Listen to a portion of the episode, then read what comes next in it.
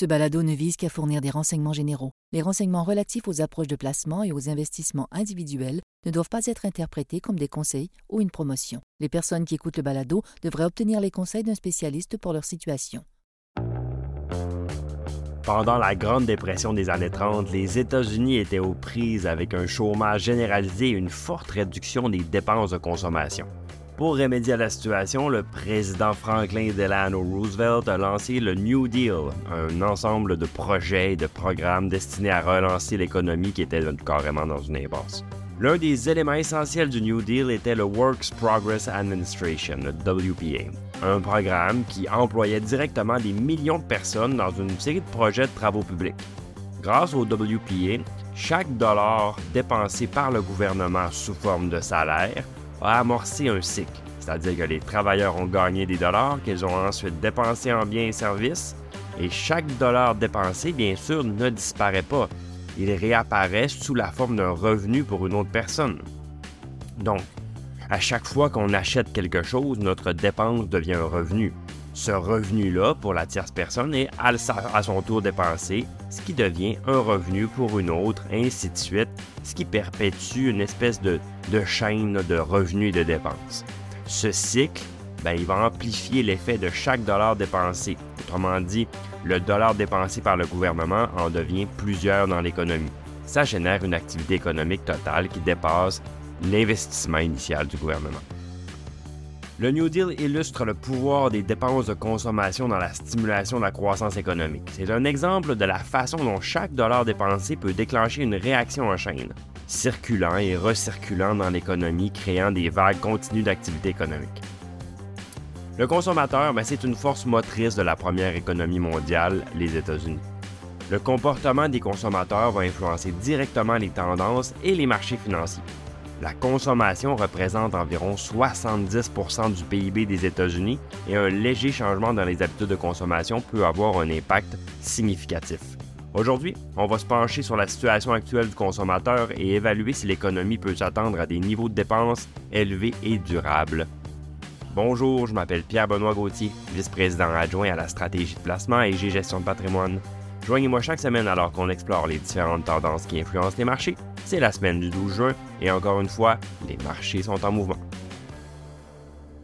On entend souvent dire que les consommateurs américains sont actuellement confrontés à un niveau d'endettement record en matière de carte de crédit, en plus d'être combinés à des taux d'épargne euh, aussi bas qu'ils l'ont pratiquement jamais été. C'est certainement pas une tendance qui nous plaît, euh, par contre, on va quand même prendre le soin d'explorer les données un peu de plus près parce qu'il y a une image peut-être un peu euh, surprenante qui peut se dessiner. Mais bien sûr, ce n'est pas, pas un, statut positif, mais bon, il y a quand même du positif à en retirer. Recommençons au début, premièrement. À la fin du mois de mai, le solde total de la dette des cartes de crédit aux États-Unis avoisinait environ là, 1000 euh, milliards de dollars. C'est un chiffre, ma foi, assez impressionnant. Le pic précédent, question de, donner une, valeur à ce chiffre-là, hein, parce que quand on est rendu à en parler de milliers de milliards, c'est difficile de figurer qu'est-ce que ça veut vraiment dire. Bon, ben, en décembre 2019, on était à 920 milliards de dollars. Donc, on a une augmentation de 8% par rapport à pré-COVID.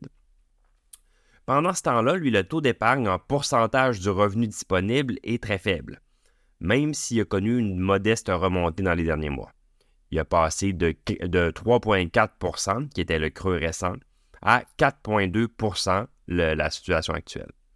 C'est un taux qui reste par contre vastement inférieur aux moyennes antérieures euh, à la crise de, la COVID, c'est-à-dire qu'en 2019, la moyenne annuelle était de 8,5% Donc, on est à, à peu près euh, pratiquement la, la moitié du, taux d'épargne pré-COVID. Par le passé, ces chiffres-là ont déjà été euh, dans, les, dans les 10 au-dessus. En 2020, sous l'effet de la pandémie, par contre, là, ça, a eu des gros changements.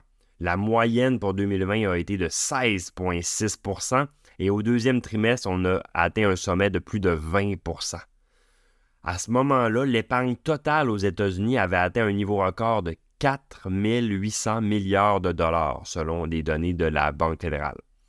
Actuellement, l'épargne totale des consommateurs américains est revenue à environ 830 milliards de dollars. Donc, on a beaucoup euh, dépensé euh, de ces épargnes COVID, de, COVID.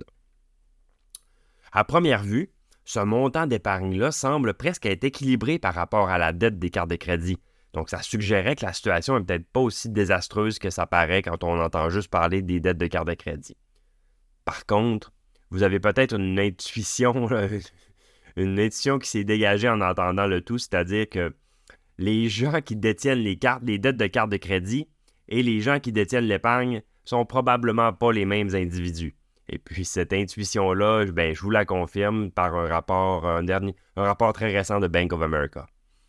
Donc, la Fed de, la Fed de San Francisco euh, a noté que le rythme le rythme d'épuisement de l'épargne excédentaire de la COVID s'accélère et prévoit que le consommateur américain épuisera l'épargne excédentaire de la COVID d'ici le quatrième trimestre de 2023. Au Canada, les consommateurs sont confrontés à un défi différent, la hausse des taux d'intérêt. Parce qu'il faut comprendre, je l'ai déjà dit dans le podcast, mais je pense que ça vaut la peine de le répéter, les Américains ont pour la plupart, la vaste majorité, des hypothèques à taux fixe 30 ans. Et les options de refinancement sont extrêmement faciles aux États-Unis. Donc, autrement dit, les Américains bénéficient de prêts immobiliers peu dispendieux et en plus déductibles d'impôts. Ce n'est pas le cas des Canadiens. Euh, à l'heure actuelle, seulement un tiers des prêts hypothécaires en cours euh, a, subi la hausse des coûts du crédit actuel. Donc, chaque fois que l'hypothèque d'un particulier est soumise à de nouveaux taux, ben, des centaines, même des milliers de dollars par mois sont réorientés de l'économie vers les coûts de crédit bien que ça pourrait sembler profiter aux banques, ben, celles-ci sont également confrontées à des pressions croissantes dues à l'affaiblissement de la base des consommateurs et au resserrement du crédit. Donc la situation du consommateur canadien est donc probablement pire que celle du consommateur américain compte tenu des prix de l'immobilier au Canada et des taux d'intérêt actuels. Ceci dit, il y a quand même quelques petits points positifs quand on regarde les résultats des entreprises, il y a un commentaire qui revient, surtout quand on regarde les hôtels, les compagnies aériennes. Eh bien, ils nous parlent tous de la même chose, réservation importante, dépenses de consommation robustes. Euh, donc, le marché du travail, lui, reste assez fort. La croissance des salaires est présente, surtout pour les gens qui changent d'emploi. Et le taux de chômage est très, très, très faible. Donc, l'économie continue de tourner, le consommateur est encore au rendez-vous. Pourtant, on ne peut pas ignorer les défis considérables qui vont l'attendre. La menace d'une récession est difficile à écarter, quel que soit l'optimisme actuel des marchés boursiers. Notre conseil reste le même. Choisir des titres ou des classes d'actifs de qualité, surveiller les évaluations et éviter la surévaluation, et veiller à la diversification.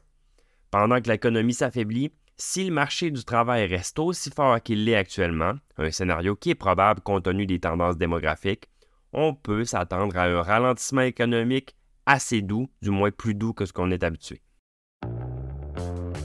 J'espère que vous avez aimé ce balado. Si c'est le cas, n'hésitez pas à le partager à vos collègues et amis et je vous dis à la semaine prochaine.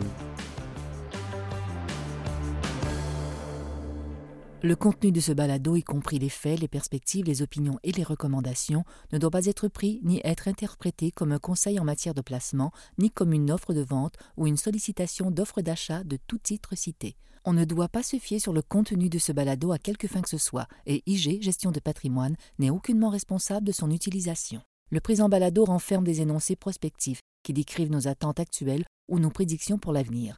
Les renseignements prospectifs sont assujettis à des risques, incertitudes et hypothèses pouvant donner lieu à des écarts significatifs entre les résultats réels et ceux exprimés dans le balado.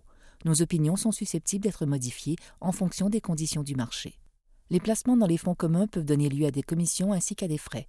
Veuillez lire le prospectus avant d'investir. Les fonds communs ne sont pas des placements garantis, leur valeur varie fréquemment et leur rendement antérieur peut ne pas se reproduire.